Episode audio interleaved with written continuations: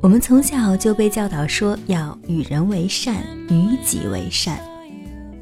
可是后来呢？你可能会慢慢的发现，你的善良，你做的对的事情，并不是所有的人都会认可。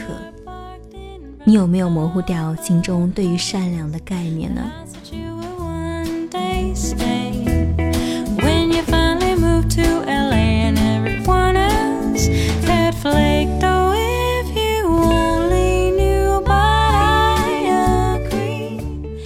亲爱的耳朵们，大家好，这里是积木小屋，我是法朵，感谢您将耳朵驻留在这里，聆听法朵的声音。今天想和大家分享的一篇文章是来自白小帆的《对不起，我不是一个善良的人》。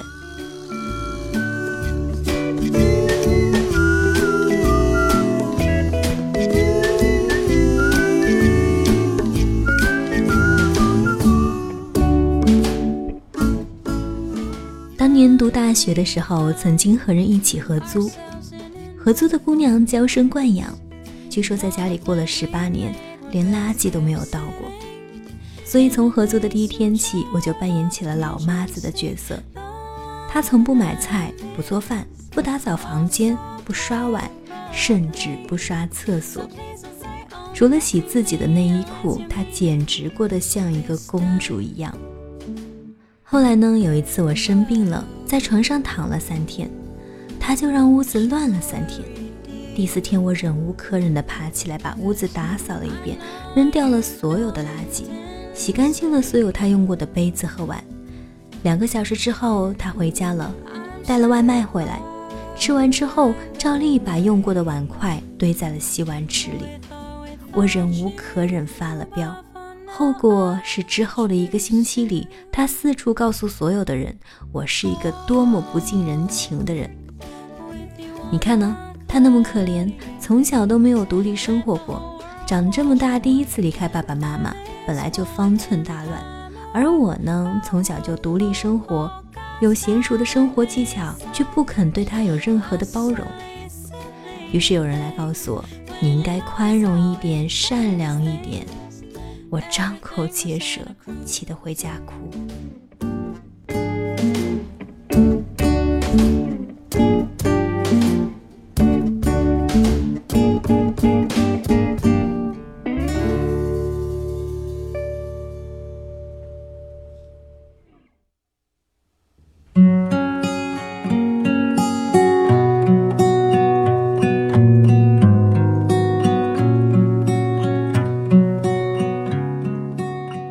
朋友被男友劈腿了，几年之后，男友和新欢结婚了，但是过得不幸福，是他们自己生病了，还是孩子生病了？我已经忘了，反正结果就是他们回来找我的朋友借钱，说是救命。我朋友不假思索地拒绝了，于是也有人告诉他，你应该善良一点，无论当年发生过什么，这毕竟是一条命呀。朋友跟我吃饭的时候敲着桌子大骂，我知道他为什么骂。当年他失恋以后万念俱灰，喝酒喝到酒精中毒送进医院，他自己的那一条也是人命啊。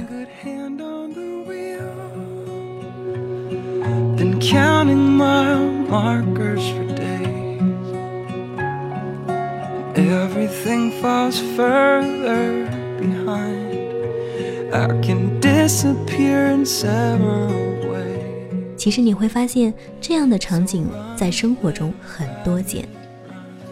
好比你去买东西，一个比你岁数大的人插队在你面前，如果你和他争吵，那么有可能就会有人说你斤斤计较，不吃亏。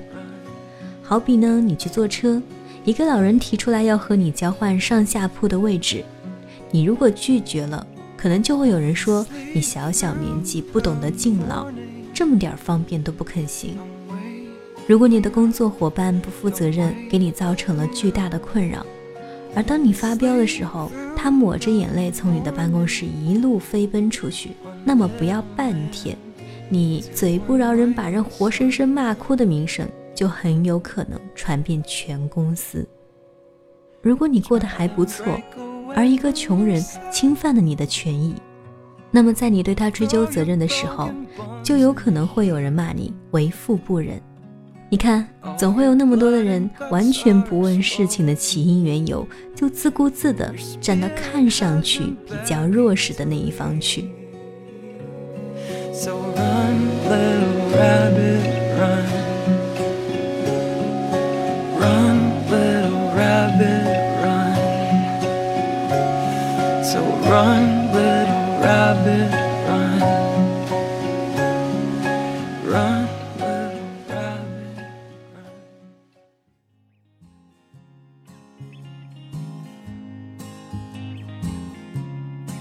后来有了网络，我发现这种善良的人真的是越来越多了。好比说，你总会看到杀人抢劫的新闻里，有人在悲天悯人地说：“如果有足够的钱，谁会去抢劫呢？”后来我发现了一件有趣的事儿：这些号称被抢劫、被欺骗、被背叛、被压榨，都仍然应该心存宽厚的人。当自己的利益被触犯的时候，往往也是脚跳最快的那些人。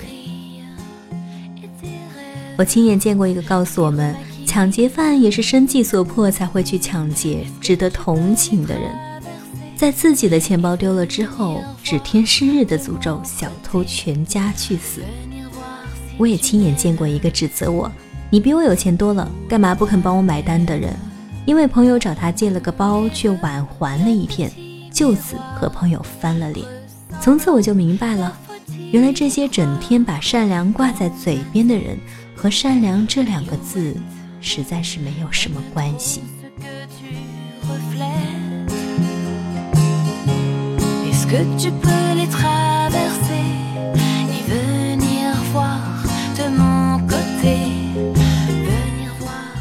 他们有些是希望世界上有越来越多的。不懂得反抗和据理力争的人，这样在他们想要不讲道理占便宜的时候，就会越发顺遂。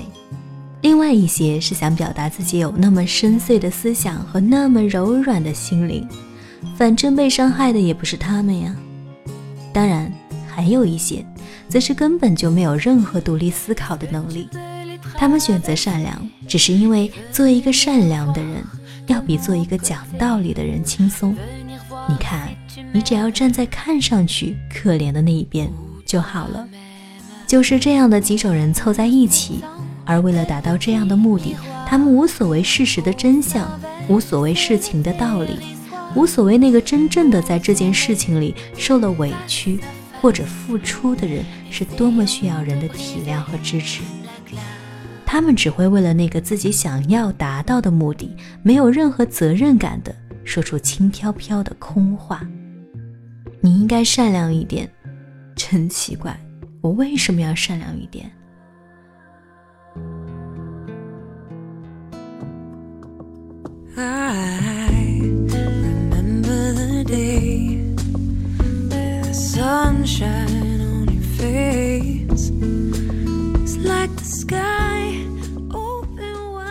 所以，在我想通了这个道理之后。我就选择不要再做一个善良的人了，我只要做一个讲道理的人，也负责任的人。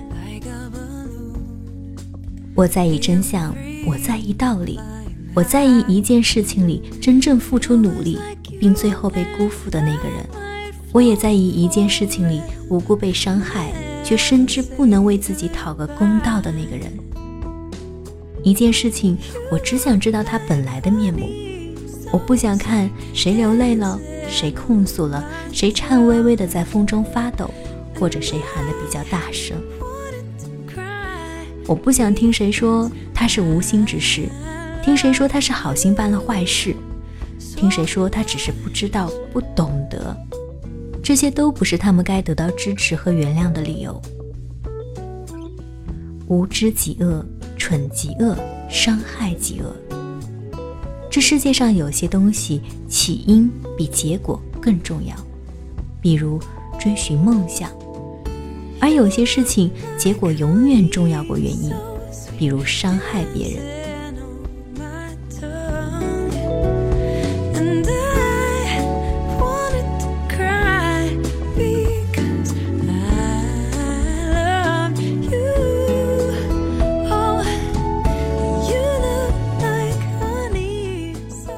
这世界上最大的恶，往往都是以善良的名字四处横行。恶人的最大帮凶，也常常是那些根本不需要为自己所标榜的善良做出任何实际付出的善人。而这个世界上最可笑的事，莫过于善良本身，居然因为善良之名而寸步难行。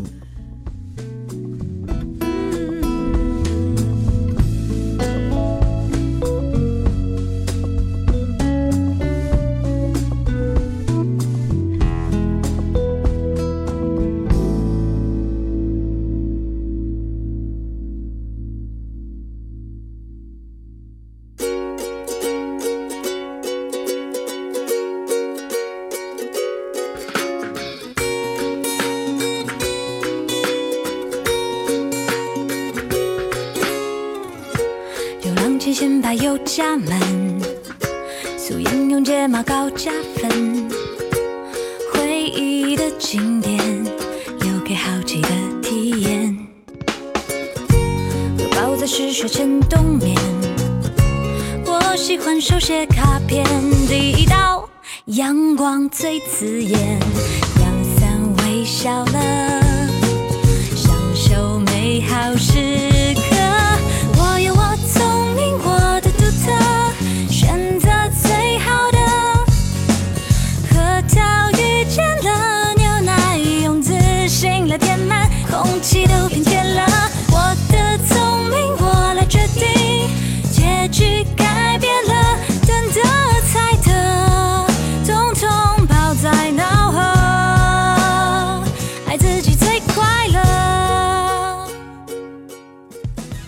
好了，今天的节目到这里就要和大家说一声再见了。如果你喜欢法朵的声音，想要收听更多我的节目，可以下载喜马拉雅手机客户端，搜索法朵 Stella，点击关注，或者是加我的 QQ 交流群八七九二五五六七八七九二五五六七。耳听朵语，温暖入心，期待我们的下一次相逢。我们都笑了快乐无时无